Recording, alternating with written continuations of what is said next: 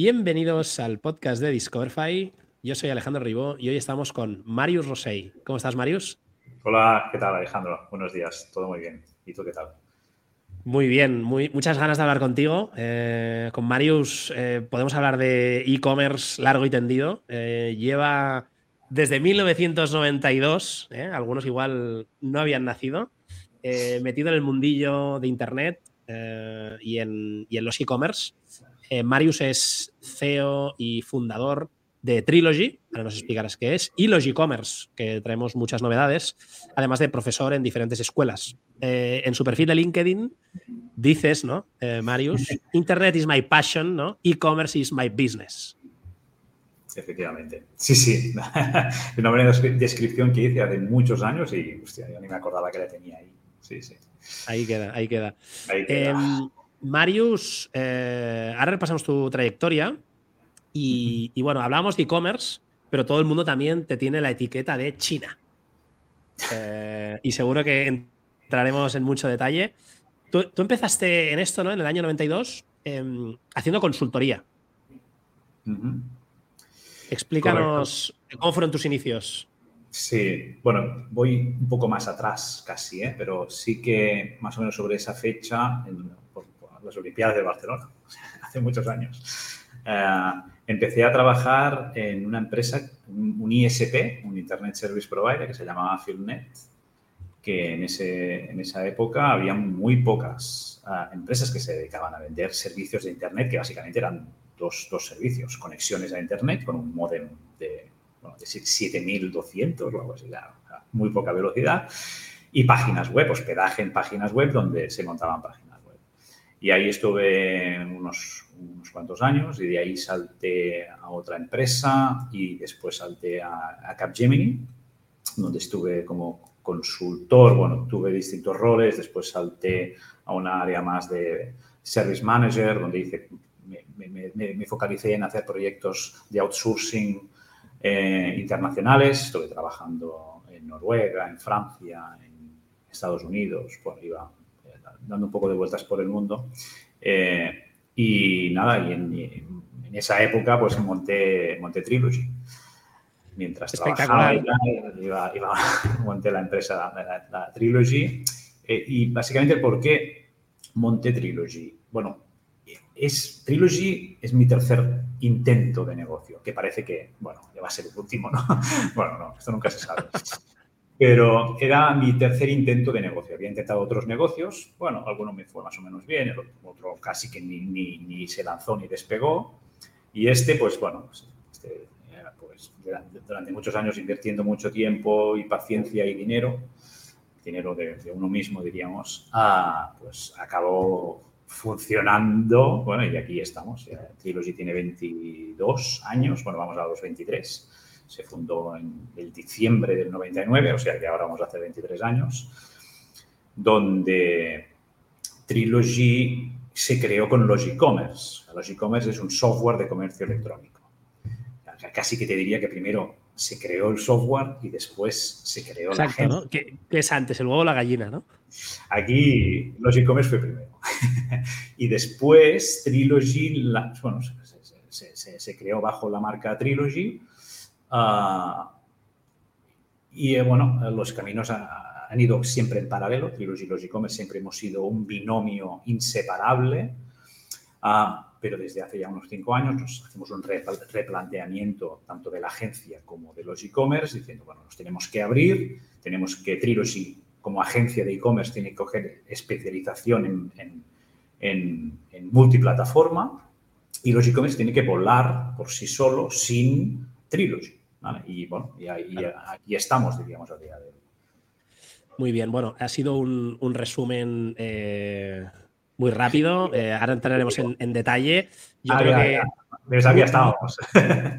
Yo creo que muchos ya te deben conocer y, en el mundo del e-commerce, pues quién no conoce a, Trilogy, ¿no? Pero, pero bueno, ahora entramos en detalle. Antes, vayamos a las preguntas de apertura, que, bueno, como son nuevas en, los episodios, me las había saltado. Em, empezamos un poco al revés, improvisando. Tú, Marius, eh, ¿dónde estudiaste? Eh, ¿Dónde estudié el qué? ¿La carrera? O, no, yo soy, mira, yo soy de un pueblo muy pequeño. Ah, yo, nací en Barcelona, pero mi madre es de, de, Capellades, mi padre es de Barcelona. Nos fuimos a vivir en Capellades, al lado, un pueblo que se llama La Torre de Claramunt, un pueblo muy bueno, pequeño. sí, para el, para el, que no conozca, es la provincia de Barcelona. Es dentro de la provincia, está a 60 kilómetros, 50, 60 kilómetros de aquí, o sea, de Barcelona, ahora vivo en Barcelona. Eh, no, está, no, está, no está muy lejos. Y crecí entre, bueno, entre Capellades y Igualada y estudié ahí. Pero no tengo carrera universitaria. Sí, ostras, de, unido, de unido, ¿eh? Un tío, un tío hecho, hecho a sí mismo, ¿eh? sí, un poco. Me sí, encanta, no me encanta. No. Eh, Entonces, ahora la siguiente pregunta, que era ¿dónde vives? ¿Ahora en Barcelona? Sí, ahora en Barcelona. Sí, luego, luego lo comentamos porque has trotado por bastante mundo. Y Marius, ¿cuál es tu superpoder? Trabajar. Espectacular. No sé, no sé, hacer otra cosa que trabajar. Bueno, sí que sé hacer más ¿Te, cosas, pero... ¿Te, te, pero te consideras workaholic? Uh, sí. Sí, sí, sí, sí. Me gusta trabajar, me gusta mucho trabajar, me gusta, supongo también porque me gusta mucho lo que hago.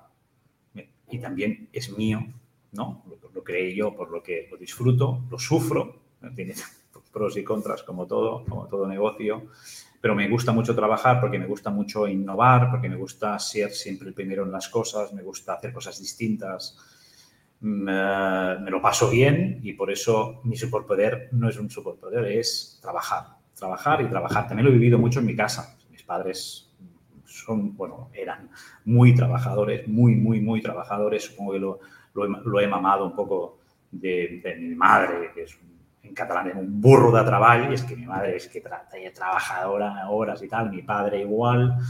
Bueno, supongo que he heredado esta parte. No he heredado la parte de, de estudiar, que esto sí que eh, eran más buenos, sobre todo mi padre. Uh, pero me gusta trabajar y esto es el superpoder que tengo.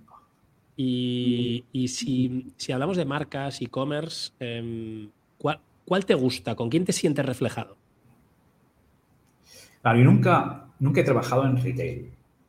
Conozco mucho el mundo del retail gracias a que Trilogy tiene clientes del retail, en especial moda, desde hace muchísimos años.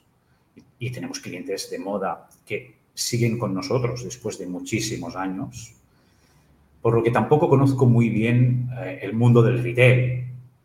Y es difícil, ¿no? Decir, alguna marca, pero uh, tenemos, no sé, me siento muy identificado en particular con las marcas de moda, precisamente por el hecho de que toda la vida Trilogy ha tenido muchas marcas de moda y tenemos dos clientes que llevan muchísimos años con nosotros, uh, que lo hacen muy bien y son marcas que todo el mundo conoce. Una es Munich, uh, que Munich además uh, están con los e-commerce y tienen varios portales con, con, nosotros llevamos el mantenimiento de Munich desde hace muchos años, pero su capacidad de llegar a multicanal, crear esa marca y, y, cuando hacen, es que cuando hacen algo lo petan, es que es increíble, ¿no? Lo hacen muy bien, ¿no? Y bueno, nos sentimos, yo me siento muy identificado con ellos, además, uh, pues conozco personalmente a Xavier Lameda, a Marius Sirera, diríamos, otro Marius, eh, y llevamos muchos años, bueno, con, con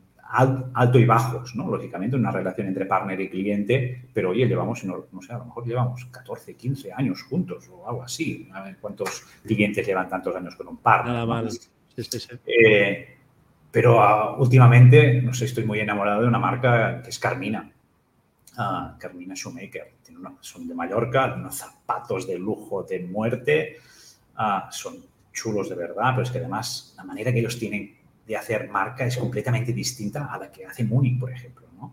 Son dos marcas que son estrategias distintas porque el público es distinto, pero son dos marcas de súper éxito.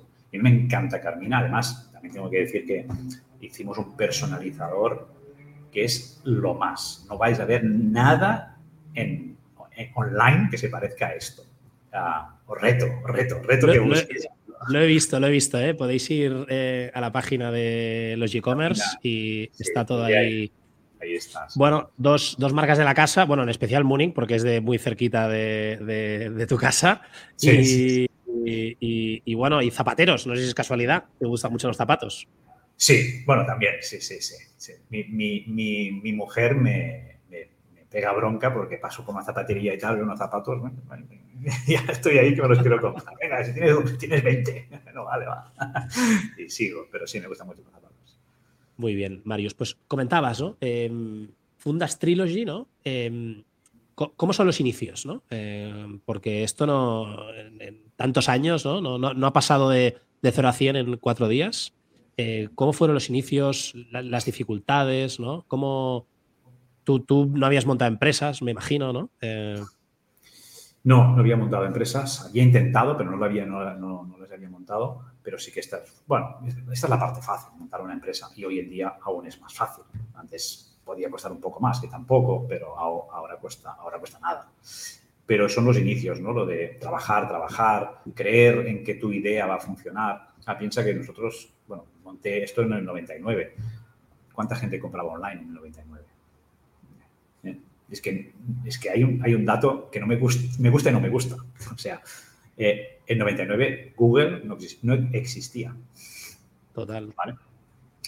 Y bueno, mira, mira dónde está Google, mira dónde estamos nosotros. Estamos ahí abajo, ¿no?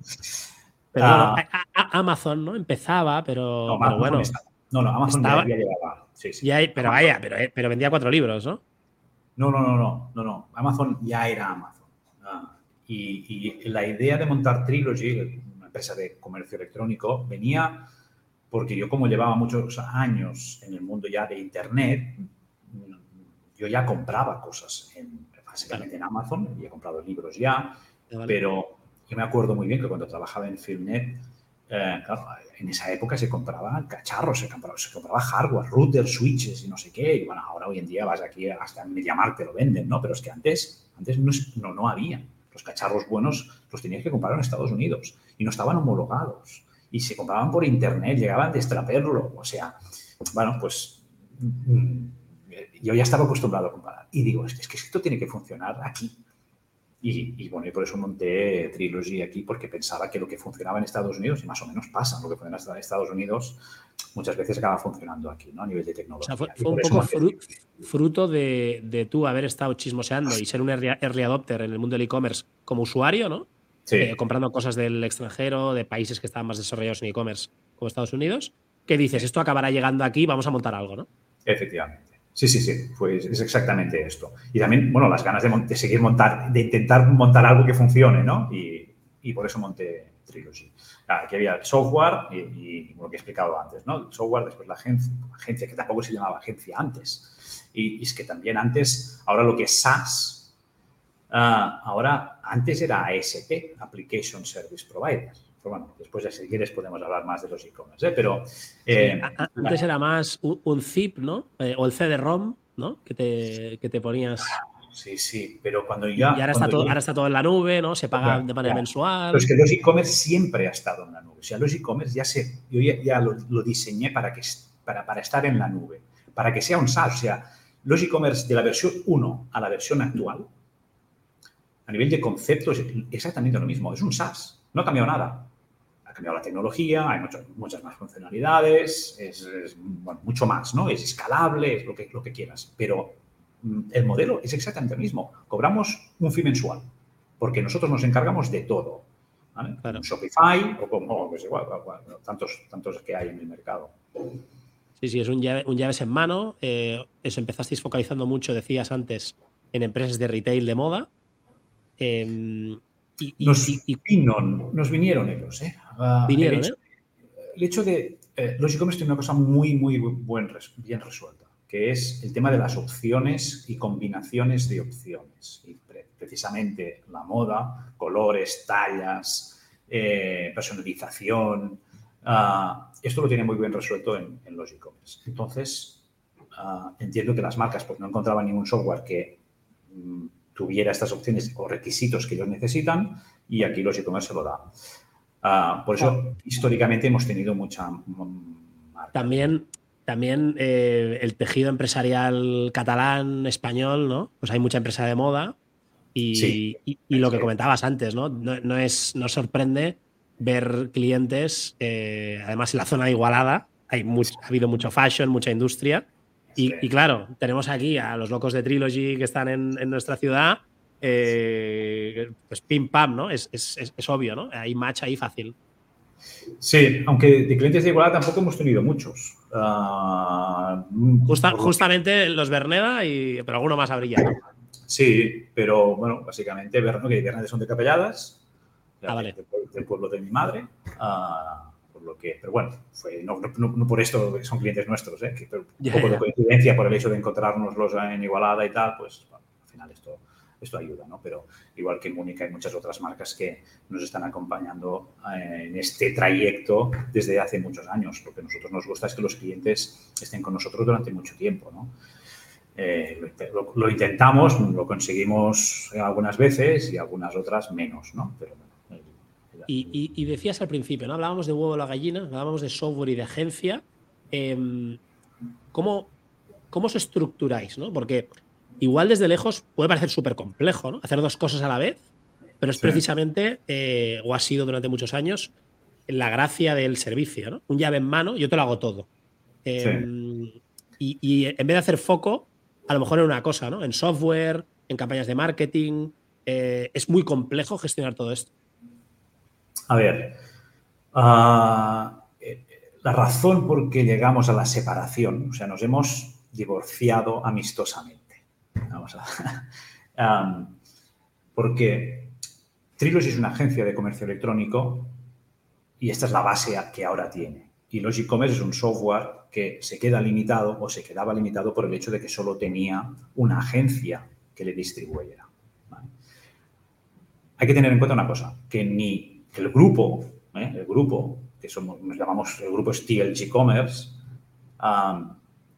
no, no, no, tenemos ningún venture capital, ni business angel, ni nada.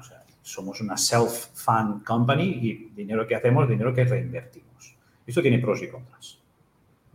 Los pros es que no nos debemos a nadie, no tenemos que hacer unos objetivos y no llegamos a los objetivos, nos vienen los inversores y nos canean y si no seguimos me echan y si no seguimos uh, cierran.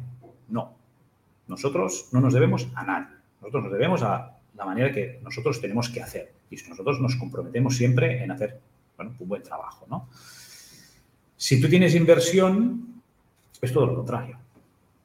Y nosotros, bueno, tenemos una filosofía de empresa que la queremos mantener, pero pero es una empresa y queremos hacer dinero y por eso monté la empresa, para hacer dinero. Si no, oye, me quedo en Capgemini que estaba muy bien. Ah, y, de aquí la, decisión de que teníamos que separarnos porque era la forma de tener más negocio a ambas partes. Y al final la competencia es sana y creemos que la competencia es sana. Y Logic Commerce ya tiene distribuidores de Logic Commerce que hacen competencia a Trilogy. O sea, esto hace cuatro o cinco años atrás era, impensable dentro de la empresa, pero hace cuatro o cinco años empezamos este camino y está, la empresa está separada, son dos empresas bajo el mismo grupo, esto sí, yo lidero, diríamos, los dos, que a veces me cuesta un poco ¿no? poner eh, la gorra de uno y de otro, pero claro, claro. lo tenemos, yo creo que lo tenemos muy, muy claros todo, lo cual es eh, el rol de cada persona, diríamos, de cada una de las empresas, pero Trilogy básicamente es multiplataforma y estamos certificados, además. Ah, y somos agentes autorizados y partnerships oficiales de múltiples plataformas. Los e-commerce, por supuesto, pero lo somos de PrestaShop, lo somos de Vitex, lo somos de Adobe Commerce ah, y lo somos de... Ahora, yo te lo puedo anunciar, porque se saldrá la semana que viene, y también lo somos ahora de Commerce Tools. Y me ha venido, no sé si es muy apropiado, ¿no? Pero al enemigo en casa, ¿no? El enemigo en casa, pues sí, pues mira, es una, buena definición.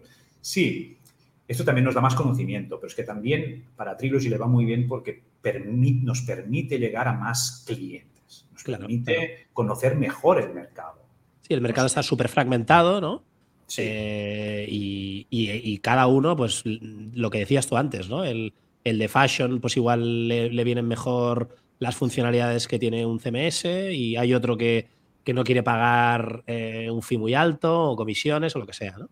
Eh, aquí lo tenemos como muy claro de tener un abanico de software donde damos lo que nosotros creemos, un software para cada cliente o, una alternativa, pero no en competencia directa. O sea, ahora te hablo, te hablo de, Commerce Tools. Commerce Tools para nosotros está arriba de todo, o sea, va a Tier 1. y no hace la competencia a ninguno de los softwares que tenemos dentro de nuestro portfolio. Lógicamente, cuando estamos hablando de, softwares, cada software tiene lo que se llama el comfortable, comfortable zone, que es su zona de confort donde se siente mejor a la hora de mm, tener un e-commerce, ¿no? de gestionar un e-commerce. Al final se solapan, diríamos, uh, revenues, pero la zona de confort siempre queda muy clara. En este abanico de softwares que tenemos, cubrimos desde Tier 1 hasta Tier 4. Y en dos modalidades. En, básicamente, y es donde vamos nosotros en Trilogy, en headless y en open source. Estos son los, los dos ejes principales si en alguno de los tiers se solapan. Porque el cliente que dice, mira, yo quiero open source. déjate de SaaS, déjate de lo que sea, yo quiero un open source. Oye, pues mira, la solución es o Magento o PrestaShop. De momento ofrecemos estos dos. Es que yo quiero una solución SaaS. Pues mira, vamos a ver los requisitos. ¿vale? Esto estás en esta franja, pues yo puedo ofrecer este o este. Y a partir de aquí, pues normalmente uno, que es el que más encaja, y puede haber alguna alternativa. Dicho esto, no todas las plataformas encajan para todos los requisitos. Ya no solo dentro de un tier, sino dentro de los requisitos de un cliente hay requisitos de clientes que son muy únicos, que hay plataformas que no llegan. Y ahora voy a hablar mal de, no de las otras, sino de la mía. Voy a hablar mal del Logic Commerce, porque Logic Commerce no llega a todo. Pues que hay otras que tampoco llegan a todo. No se puede llegar a todo. No, no, es, no puede ser Superman. No, no. Y Logic Commerce llega a lo que llega. Y lo que no llega, pues oye, hay otras soluciones que son muy buenas, buenísimas y que también sirven, lógicamente, para montar una tienda virtual. Por lo que nosotros no ofrecemos siempre los e-commerce. Nosotros ofrecemos la que la plataforma o el cliente nos pide. Algún cliente, quiero PrestaShop. Pues yo te instalo PrestaShop. Claro, claro. sí tiene que vender, tiene que ganar dinero. No vamos a intentar convencer para que instale después otra plataforma. No, no, no, no. Total. Y, en, los e-commerce, acabar el, digamos, Ah, es un equipo completamente separado donde hacen desarrollo de producto, donde es un producto-servicio, que es una solución SaaS en headless, y, tiene su equipo de ventas, de marketing, de técnicos, de no sé qué, o sea, todo. Y, esta empresa de software de comercio electrónico tiene que proveer servicios a través de agencias, una Trilogy, pero es que tenemos más, y ahora hemos firmado uno en Perú, para que veas ya que empezamos a abrir a otros mercados. Ah, pero poco a poco ¿eh? también. Ah, porque, es, porque la agencia, ay, perdón, porque el software tiene que dar ah, estas soluciones a terceros y al cliente final. Eh, comentabas el tema de headless, ¿no? Em, igual todo el mundo open source, ¿no? Se lleva programando millones de años y en e-commerce ha sido el estándar. Em, ¿Cuáles son los, los beneficios eh, y las particularidades del, Headless CMS? Ah, a ver, mm, Headless es lo que, lo que viene ahora. La tendencia Headless, y ahora todo el mundo habla de Headless, uh, Commerce Tools es Headless, Vitex es Headless, hay muchas, muchas plataformas ya que son Headless. Logic, también es Headless. Cuando nosotros empezamos a desarrollar uh, Logic Commerce, estábamos montando esta infraestructura de separación de capas, que ahora la explico, pero nosotros en esa época nadie hablaba de headless. Hubo un americano con sus palabras que siempre utilizan que dijo, ah, esto es headless. Ah, pues mira, pues, mira, pues estamos haciendo un headless. Eh, eh, fue, de, fue de coincidencia. Uh, pero los e-commerce es headless precisamente por, porque es la separación entre el cuerpo, que es donde hay el motor de cálculo, el motor de, del e-commerce, donde se calcula pues no sé, una cesta de la compra, donde se calculan los precios que se tienen que mostrar para los clientes en, distintos perfiles.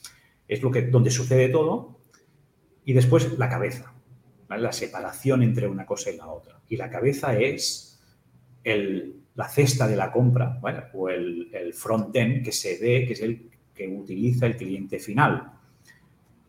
Una página web, diríamos un e-commerce donde navegamos desde un desktop, esto es una cabeza.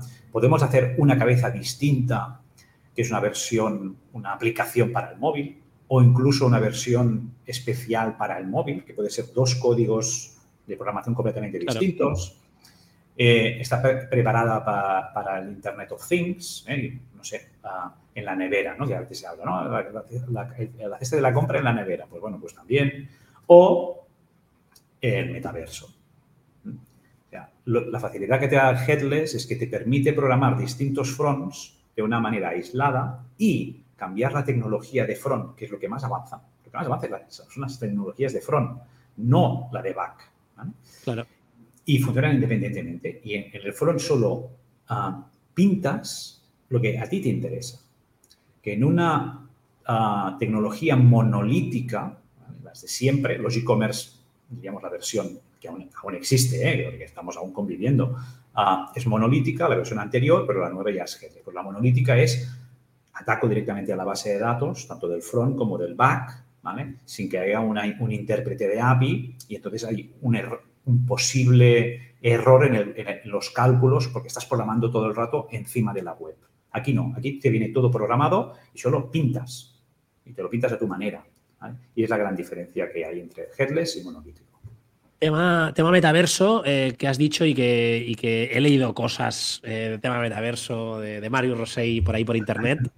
Eh, ahora comentaremos antes, creo que es relevante, en, tu larga etapa en, en Trilogy, em, Marius acaba en China. y esto puede dar para otro podcast, ¿no? Pero, pero ¿cómo, cómo, te vas a China? fui y, volví. Y volví, y volvió. Em, ¿cómo, cómo, cómo te vas a China, no? Eh, bueno, supongo que era bien, pero me refiero al motivo. Y, bueno, ¿qué es lo que aprendes allí, no? Y, que, y ahora en, tu vuelta, ¿no? ¿Qué es, qué es lo que, que, como los chinos, ¿no? Van tan adelantados eh, eh, en e-commerce especialmente y, qué es lo que aquí tenemos, está por llegar, ¿no? Y tenemos que aprender. Sí, a ver, ah, ¿por qué fui a China? Fui a China porque quería expandir el, negocio, quería conocer cosas nuevas, un poco siempre en, con las ganas de conocer y, hacer cosas distintas. Ah, intentamos salir en el mercado europeo y no funcionó. Las inversiones eran muy grandes y nos veían, bueno, en, Europa antes, ahora, ahora, a lo mejor algo menos, pero eh, África empieza en los Pirineos. Entonces, ¿cómo van a contratar una agencia de comercio electrónico a a África. Tú vas a contratar una agencia en Marruecos o en Algeria. ¿eh? Te costaría, ¿no? Pues es lo que pasa en Europa. Bueno, nos dimos cuenta y dijimos, vamos a parar la inversión, que aquí no, nos vamos a fulminar toda la pasta y no vamos a conseguir nada. Y dijimos, bueno, tenemos que abrirnos, ¿no? Bueno, qué mejor que China, que estaba creciendo en temas de comercio electrónico. No era el inicio, pero bueno, eh, no estaba ni mucho menos tan, maduro como estaba aquí. Y bueno, pues vamos a China, vamos a abrir a China. Bueno, y ahí estuve pues nueve años, que no es poco. Ah, y aún tenemos, yo me volví hace tres años, me volví justo por la pandemia, antes, pero de casualidad, ¿eh? No traje el COVID, ya te lo digo yo, no lo traje, pero, pero volví justo antes del, del, del COVID. Y tenemos oficinas en Hong Kong y tenemos oficinas en Shanghai. ¿Y, cuál era el, objetivo? ¿no? Eh, ¿Ayudar a los e-commerce que, ya teníais en, en, España, Europa, a ir a China?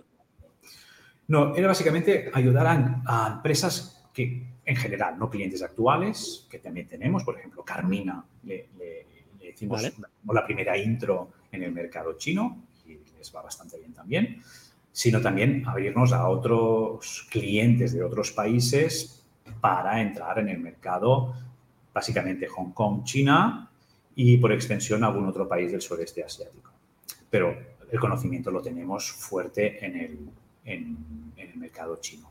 Entonces, ahí hemos cogido y tenemos marcas, bueno, algunas españolas, pero también algunas de fuera, inglesas, ah, alguna italiana, alguna americana, alguna, bueno, tenemos un poco de otros países, ¿no? Ahí, ahí ya, no, ya no nos ven que como África, sino ya nos ven de que estamos en, un pie a cada lado. De suerte, además, de rebote, no lo buscábamos, también tenemos alguna empresa china que le ayudamos a vender fuera del mercado chino, porque tenemos, eso es lo bueno, ¿no? Tenemos una, una pata en cada lado. Entonces nos da un conocimiento, al inicio era una ventaja para China, ahora es una ventaja para aquí, ¿por qué? Porque tenemos un conocimiento del, mercado de e-commerce en China que esto lo traemos aquí. Eh, porque ahora sí que China va muy por delante en temas de e-commerce. No sé. Mira, ah, dos ejemplos. Uno, el tema de, los diseños gráficos. Aquí siempre había, hubo la, manía, diríamos, de poner el, botón del menú en, un móvil, lo ponían siempre aquí arriba. si tú coges un móvil, a ver si me sale por aquí, y yo no llego aquí, que no, me llega el, dedo, ¿no? Los chinos lo ponen todo debajo. La botonera aquí tiene los cinco botones y tal. Pues nosotros decimos, esto, es lógico. Oye, pues lo vamos a poner aquí. Nosotros, los clientes aquí, hombre, vamos a poner la botonera abajo. pues, pues, sí, pues que tiene lógica. Es que aquí me llega el dedo, arriba no me llega. Bueno, pues esto lo, esto lo implantamos nosotros desde el inicio. Ah, otra cosa, que ahora está mucho de moda y el otro día hicimos aquí un evento, eh, el, el, live commerce. Sabía que lo ibas a decir. Claro, el teletienda por internet, vamos, así de claro, ¿vale? Pero en China esto ya hace años que funciona. Primero los influencers, la verdad es que también los influencers ahí son más conocidos y traccionan más que aquí. Aquí los, los influencers de aquí en general son jugadores de fútbol, tenis, deportes. Los influencers aquí son algo distintos a los de ahí. Ah, después tenemos a los cuatro o cinco conocidos, ¿eh? no digo que no, pero aquí históricamente los influencers han sido más deportistas, ¿no? Pero bueno, ahí no, ahí cualquier persona que, bueno, tracciona por lo que sea, porque es especialista en un sector, pues, pues funciona. Yo me acuerdo hace muchos años, pero muchísimos años, era 2012, 2013, me acuerdo, estaba, ah, fui a visitar a un cliente, salía, era la hora de comer, me pongo en un, restaurante japonés ahí y ah, me pongo en la barra. A mi lado había una chica que tenía seis móviles, seis o siete, yo qué sé, los tenía todos ahí, con, las patas ahí y tal, los tenía todos puestos ahí. Eh, ya, y la chica iba comiendo, iba enseñando ahí eh, eh, lo, que se iba comiendo y lo iba explicando. Y tenía los seis, porque cada, en cada móvil tiene una plataforma de streaming. Y no hacía live commerce, pero ya hacía live streaming y ahí iba comunicando y tal. Bueno, pues de ahí, de ahí surgió toda la parte del live commerce. La plataforma que más funciona es la de Taobao. Y por eso nosotros lo traímos aquí. Nosotros eh, tenemos dos partners en, Trilogy ¿eh? para, para montar eh, eventos de live commerce, donde tenemos hay un set con un plato, tenemos actores, tenemos, tenemos un muy buen partner ah, en España para hacer todo esto, el cliente nos tiene que dar el producto y nosotros nos encargamos. Puedes, puedes mencionarlos, los partners, no... No, no sé. on, on live. Ah, bueno, invitamos a Alfredo, que se pase por el podcast. Eh, a ver si, tiene ganas de, venir a contar su historia. Eh, pues hablabas de Taobao, ¿no? Em, ¿Cuáles son las plataformas? Pinduoduo, ¿no? También. Sí, em, a ver. El ecosistema principal es Alibaba, por arriba de todo, diríamos, y, cuelga, porque Alibaba empezó como un portal B2B. Sí. Y de, ah, por, de Alibaba saltó a Tmall, que es el portal B2C, no, perdón, a Taobao, que es C2C, después Tmall, que es B2C. Entonces hay todo un ecosistema ahí que Taobao y Tmall están, están enlazados. Tú, tú estás en Tmall y encuentras productos de Taobao. ¿Vale? Entonces, o sea, si, yo soy un e-commerce y quiero abrir en China, eh, Tmall. Tmall es uno, JD es el otro. Los otros dos grandes competidores son Tmall y JD, dependiendo. Pero, a ver, no entres en China, me voy a Tmall. Bueno, bueno, primero llamas a Marius, ¿no? Y... Primero me llamas a mí y, y, yo te digo lo que tienes que hacer. Previo pago. no, pero mira, eh, Timol es un poco como, no es Amazon porque es distinto, pero Timol es como, imagínate, el corte inglés, pero con mil plantas. Abro en Timol, muy bien, abre, vale. Depende de todo lo que pagues, vas a estar en la planta 1, 15, 200 o 1000. Ah, tú abres. Muy bien, venga, abro. ¿De dónde estás? En la, en la, planta 934. Vale. ¿quién te llega a esa planta? ¿Eh? Claro, no hay, tráfico. No hay tráfico. No, es que quiero bajar, quiero bajar. Pues, pues, mete pasta. mete pasta. o sea, ¿funciona vía que es publicidad o, es meter pasta y entonces ellos te posicionan? Bueno, es, publicidad que tú puedes hacer en canales alternativos, publicidad que tienes que hacer tú en, en, su plataforma. En su plataforma para posicionar tus productos en la categoría o en la subcategoría o en la homepage o en lo que donde sea, para que te saquen en los distintos medios que ellos tienen de comunicación. Puede ser bueno, son newsletters, porque el tema del mail tampoco les funciona mucho, sino como las, todo el mundo tiene instalado en la aplicación de Timo, pues le llegan promociones por ahí. Bueno, ahí, ahí eh, tienes, que gastarte dinero. Al final, si quieres publicitar tu producto, lo harás de una forma u otra, pero al final vale pasta. Pero un Timo vale mucha pasta. ¿Por qué? Porque hay mucha gente, muchas empresas que están uh, pujando, es que no deja de ser como una puja, igual que Google, a Google AdWords, que tienes que estar pujando para que tu producto aparezca, ¿no? Pero aquí juegan con trampa también. Si tu producto tracciona, que puede traccionar, y hay marcas que se conocen, que han traccionado muy bien porque, bueno, han tenido, han clavado en algo, pues la marca, ahí, Timo automáticamente ya te posiciona mejor porque ellos se, cobran un revenue share de todas las ventas. Claro. Y, los revenue share no son baratos, son altos y hay varias comisiones tres comisiones. Por lo que les interesa que te posicionen porque van a vender ellos más. Si, tú vendes más, ellos cobran más. ¿no? Bueno, es un juego que se tiene que saber para, decidir si te interesa Timon, te interesa JB, o te interesa Cross Border, o te interesa Farfetch, o te interesa Pinduoduo, o Xiaohongshu, WeChat, que es la gran, la otra grande es WeChat, que no es una marketplace, ¿eh? ahí tienes que ir con tu plataforma, pero WeChat, WeChat Store, WeChat Mini Program, con buenas campañas de marketing, muy bien orientadas, segmentadas, llegas a conseguir un tráfico muy cualificado, ¿no? Puedes combinarlo con Weibo, bueno, hay muchas plataformas, ¿no? Pero una buena estrategia hará que te gastes menos dinero y que, sobre todo, tengas más, más retorno, ¿no? Que lo importante aquí cuando una empresa a China es intentar, intentar ah, saber lo que te vas a gastar y sobre todo el ROI. ¿Cuándo voy a hacer un break-even? ¿Un año? ¿Dos? ¿Tres? ¿Eh? Porque por debajo de esto la gente no es a largo plazo, ¿eh? Sí, sí, sí, sí. No se crea, es la gente que van a ir a China y van a triunfar. Y con el, con el tema de, de cross-border, hay que montar una sociedad en China, está Hong Kong. Eh, ¿cómo, funciona? Eh, hay, diferentes mecanismos, ¿no? Sí. bueno, básicamente te diría dos. Uno, podríamos, estar hablando de un tercero, pero bueno, al final es como, es como una extensión del cross-border. Tenemos dos. O te vas a China y haces una implantación completa donde abres una legal entity en China, una tu empresa y constituyes, lo haces todo. O empiezas por cross-border cross-border es no tengo que montar nada, lo único que tengo que hacer es adaptar mi e-commerce para China. Y esto no es tarea fácil. ¿Por qué? Porque primero tienes que adaptar e implantar un sistema de pago cross-border, donde acepte WeChat, Alipay y UnionPay. Son los tres, casi que solo hay tres, estos tres.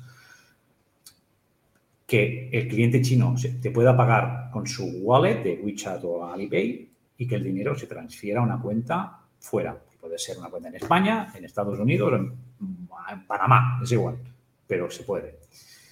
Y segundo, tienes que preparar tu plataforma e-commerce para que funcione en el mercado chino, que aquí está el otro gran dilema. Los CDNs ¿eh? son distintos. Hay el Great Firewall que capa la información, la vigila, no sé, todo, todo tiene que pasar por el filtro de la censura. ¿eh? Ah, y al final, cuando todo el mundo quiere pasar por el mismo canuto, el canuto es el que es y el Great Firewall es el que es. Y no lo van a ampliar para que más webs extranjeras entren cómodamente en el mercado chino. Es un mercado muy regulado, muy controlado para las marcas chinas. Y oye, Alejandro, me parece muy bien la política que está utilizando China en proteger sus empresas. Esto al inicio, cuando yo llegué, estaba muy en contra. Y después de estar nueve años ahí, yo te digo que está muy bien. Protegen a los suyos. Y aquí, digo, en España y en Europa, aquí puede venir todo el mundo todo el mundo tiene barra libre, pueden hacer lo que quieran, se pueden romper la RGPD, la LOPD, pueden hacer lo que les dé la gana desde fuera y aquí nosotros que tenemos que cumplir la ley a raja tabla, digo yo, digo la, los merchants, ¿eh? las marcas. ¿eh? Y, encima, encima no pagan impuestos, se les ceden los, los terrenos gratis para que construyan sus almacenes, etcétera, etcétera. ¿vale? O sea, aquí es mm, bienvenido todo el mundo y los de fuera pueden hacer lo que quieran, pero los de aquí a cumplir todos. Oye, en China primero van a proteger sus marcas y después, si hay espacio para los otros, que entre nosotros. Hostia, no sé, a mí me parece, me parece, pues, me parece muy bien. Y hablabas, ¿no? De eh, que también los chinos que se vienen para aquí, ¿no? Em, está todo el día en las noticias Shane. Sí. Eh, por un lado, porque lo están petando. Y por otro lado, pues bueno, pues un montón de controversia, ¿no? Política, eh, praxis que utilizan.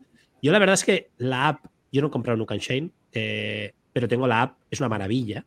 Mm. Eh, hay ahí hay, live shopping también, hay, hay, un montón de movidas. Tienen a, estás viendo un Reels de una influencer y están todos los productos tagueados con precio, con tal, y, lo compras. O sea, es su propia red social eh, al final, ¿no? Sí, sí. Em, ¿cómo, ¿cómo, no sé, ¿no? Hay, hay noticias, ¿no? Em, ¿Está cuajando Shane en España? Pues mira, no te lo sé decir, la verdad. No, no, no conozco el fenómeno Shane, ah, porque, bueno, ya lleva años, y, pero, por ejemplo, mi mujer nunca ha comprado en Shane cuando estábamos en China. Eh, pero tampoco lo conozco muy en profundidad como para saber si está funcionando o no en, España. ¿eh? Esto se lo preguntas a Zara, que seguro que te lo da.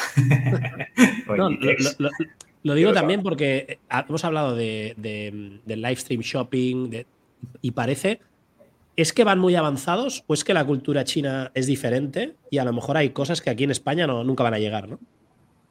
Bueno, es lo que estábamos comentando. La suerte que nosotros tenemos en Trilos y de tener las oficinas ahí es que tenemos este conocimiento y lo trasladamos aquí. Yo creo que nosotros fuimos los primeros en traer el live commerce en España, ¿no? ¿Por qué? Porque ya lo veíamos ahí, porque yo lo vi, porque lo vimos, lo vemos ahí, ¿no? Shane es una extensión de lo que hacen ahí cada día, pues lo hacen en Europa, bueno, en el mundo. No, no lo hacen a propósito para Europa. No, no, no, es que lo hacen. Copia, y pega. Claro. Y esto es la ventaja que tienen ahora las marcas chinas. Como van un paso avanzado, o dos, en temas de e-commerce, pues si alguien viene aquí, pues tiene una ventaja. Bueno, esto pasa ahora en e-commerce, pero siempre ha pasado en otras tecnologías o en otros ámbitos. ¿eh? O sea, si alguien que va más avanzado, se va a otro país y, lo, y lo conquista. Hablábamos de metaverso, ¿no? Y le hemos dicho, vamos a dejarlo para el final. Eh, sí. tú, tú, como, tú como ves, ¿no? Porque ahora mismo se habla de, metaverso, no sé si es el de Meta, el de Zuckerberg o cuál es, pero yo más allá de los videojuegos veo que está todo un poco verde. Y sí que es cierto, y te he oído a ti hablar mucho del tema, que el caso de uso más práctico es e-commerce. Sí, Ah, yo dije una frase que el, metaverso será o no será o algo así, porque, porque pienso que sí que funcionará el metaverso. Y esto no funcionará ni en los próximos ni 5 ni 10 años, ¿eh? pero funcionará, acabará funcionando. De hecho, es el segundo intento del metaverso. Teníamos el Second Life, en el año 2000 y pico, se creó el Second Life, que es, es esto, ¿eh? es el metaverso, mm, pero con tecnología más actual, porque hay computadoras más potentes y permiten renderizar todo lo que se necesita para que funcione el metaverso. Dicho esto, ¿por qué creo que funciona? Porque eh, el e-commerce, tal y como lo conocemos hoy en día, eh, una página estática, una página HTML eh, ah, dentro del navegador, ha ido evolucionando y se han ido añadiendo funcionalidades nuevas. Y, hay funcionalidad, y todas las funcionalidades que se han añadido desde el año 2000 hasta el día de hoy, son funcionalidades que se sacan del offline. O sea, se han traído del off al on. No se ha inventado nada. Nada. No hay nada nuevo en e-commerce que no sea una venta por catálogo pasado al online y con la fusión de promociones que se hacen en, offline. Ah, o no sé, el, día sin IVA, el día, el flash sale, las promociones del el, 3x2, el no sé qué, o sea, ah, son cosas que se han traído del off al on. Vale. El metaverso es lo que más se asemeja a lo que tú puedes experimentar en el offline. Ya es, no sé si es el último paso, que no seguro que no, pero ya es un paso que realmente se asemeja porque entras y puedes entrar en una tienda y entras en una tienda y puedes ir, bueno, pues paseando y cogiendo los productos y tal. Okay, pues los productos los ves, te, sale la ficha, a veces puedes interactuar, te da mucha información, puedes ver vídeos, puedes lo que te permite ya ahí, pero dentro de un entorno. Entonces, ¿cuál es el, tercer factor? El, tercer factor son los, los millennials, los centennials y todos los jóvenes que están creciendo con esto.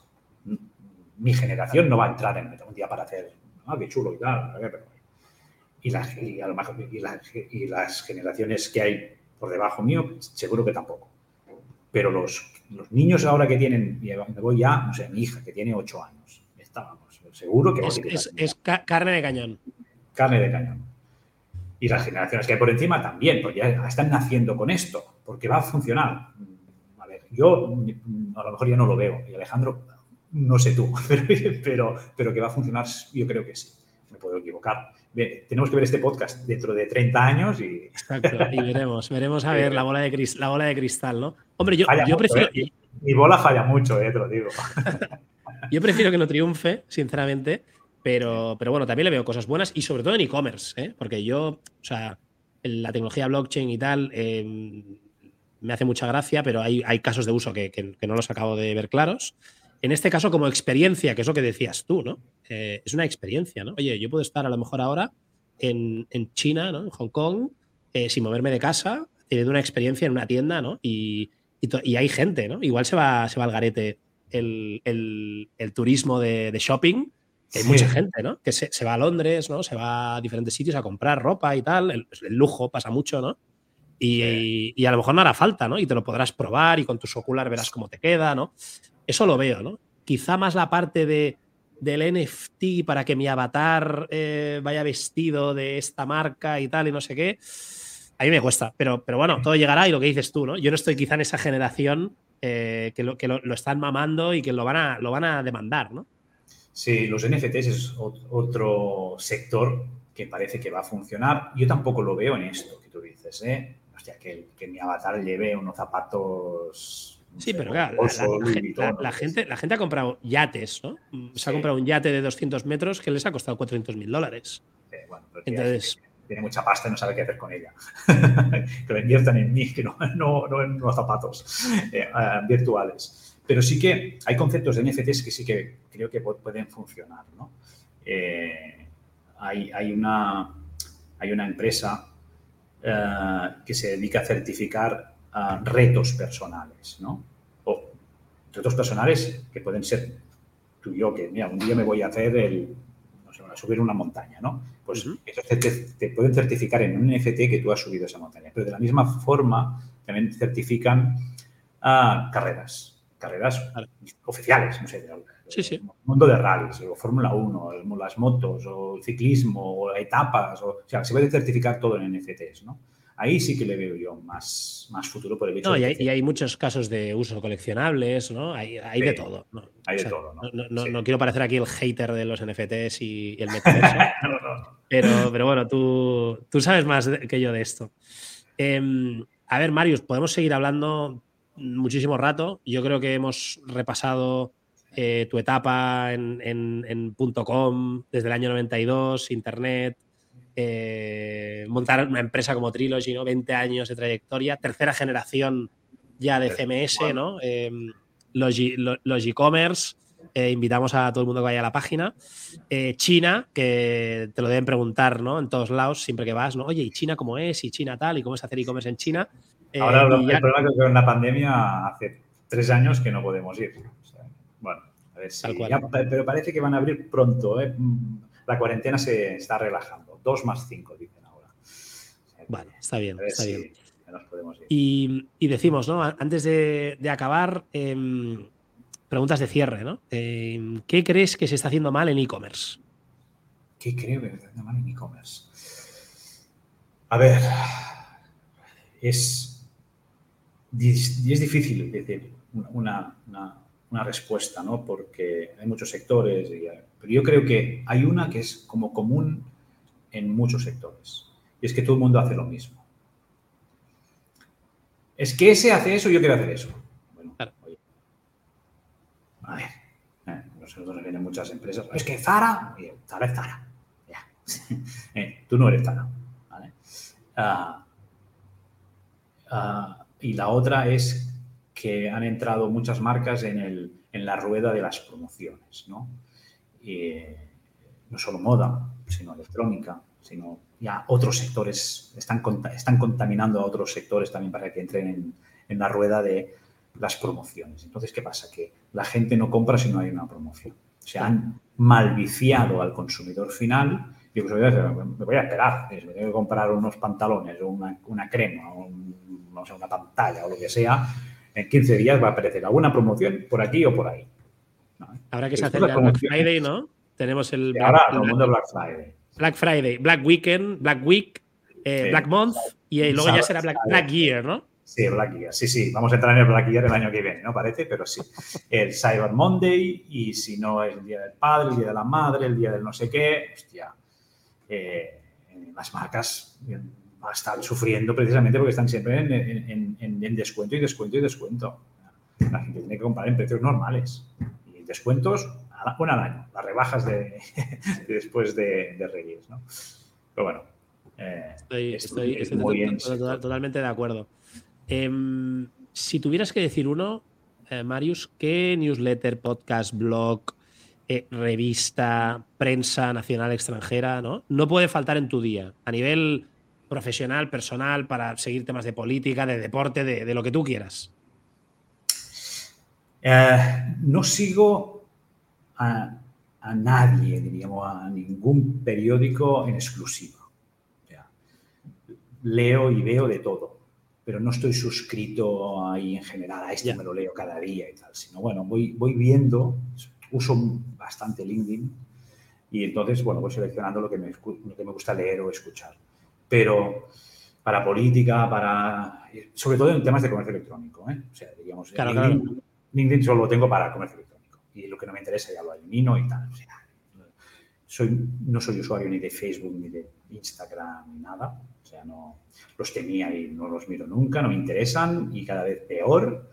Ah, y la tele no la veo, solo veo ah, noticias internacionales. Y me dirá, ¿y qué noticias internacionales? Pues mira, miro. Eh, veo Al Jazeera, mira, Al Jazeera, pues, un punto de vista completamente distinto a los que nos pueden, nos intentan que nosotros ver, desde Estados Unidos ¿eh? o desde Europa o desde España o lo que sea, sino me voy al otro extremo. Y me gusta ver Al Jazeera. Me pongo Al Jazeera, me lo miro en una hora y tengo las noticias vistas a nivel internacional. Eso me gusta. Cosas de China, eso sí que sigo y después aquí en general, pero bueno, me voy enterando, al final estás aquí y ya te enteras solo por, porque estás aquí, ¿no? No hace falta leer. bueno, Marius, pues eh, ha sido un placer. Eh, antes de cerrar, si quieres, minuto de oro, ¿no? Para acabar de, de dónde la gente ¿no? puede, puede encontrar Trilogy, ¿no? Em, ¿Dónde estáis? Eh, y bueno, la, última cuña, eh, publicitaria. Publicitaria, bueno, gracias. no, bueno, Trilogy ya lo, ya lo has dicho tú al inicio, de trilogy.com. Tenemos oficinas en. Eh, la sede central está en Igualada, como antes has dicho, porque, bueno, soy de al lado. Ah, pero tenemos oficinas aquí en Barcelona, tenemos oficinas en Madrid, tenemos oficinas en Hong Kong y en Shanghai. Aunque, si vais, lo más seguro es que no os encontréis a nadie ¿Por qué? Hay que, avisar antes. Porque estamos en casa, porque todo el mundo, todos, todos estamos en casa, nos encontramos en la oficina, vamos haciendo reuniones por aquí y por ahí en base a las necesidades y tal, pero somos empresa ya virtual eh, casi, no al 100%, porque al final entendemos que esto nos tenemos que ver y ofrecemos tres servicios, estrategia, tecnología y marketing, sobre todas las plataformas que hemos hablado, pero también a nivel de marketing somos, hacemos un marketing muy transaccional, ayudamos a las empresas a vender más. Punto pelota. Fácil. Y a estrategia ayudamos a definir multi y omnicanalidad, eh, estrategias nuevas, cambios, definiciones nuevas, esto tanto para el mercado occidental como para el mercado chino. En el mercado chino los servicios son algo distintos, temas de plataformas son distintas, no podemos ir, ah, vamos, voy a implantar un, no sé, una, alguna de las plataformas que he comentado antes, ¿no? No, porque no te va a funcionar. Claro. Que te digan que sí. Shopify, entiendo que no funciona en China. No, funciona. ¿Por qué? Porque no tienen, pues no está preparada.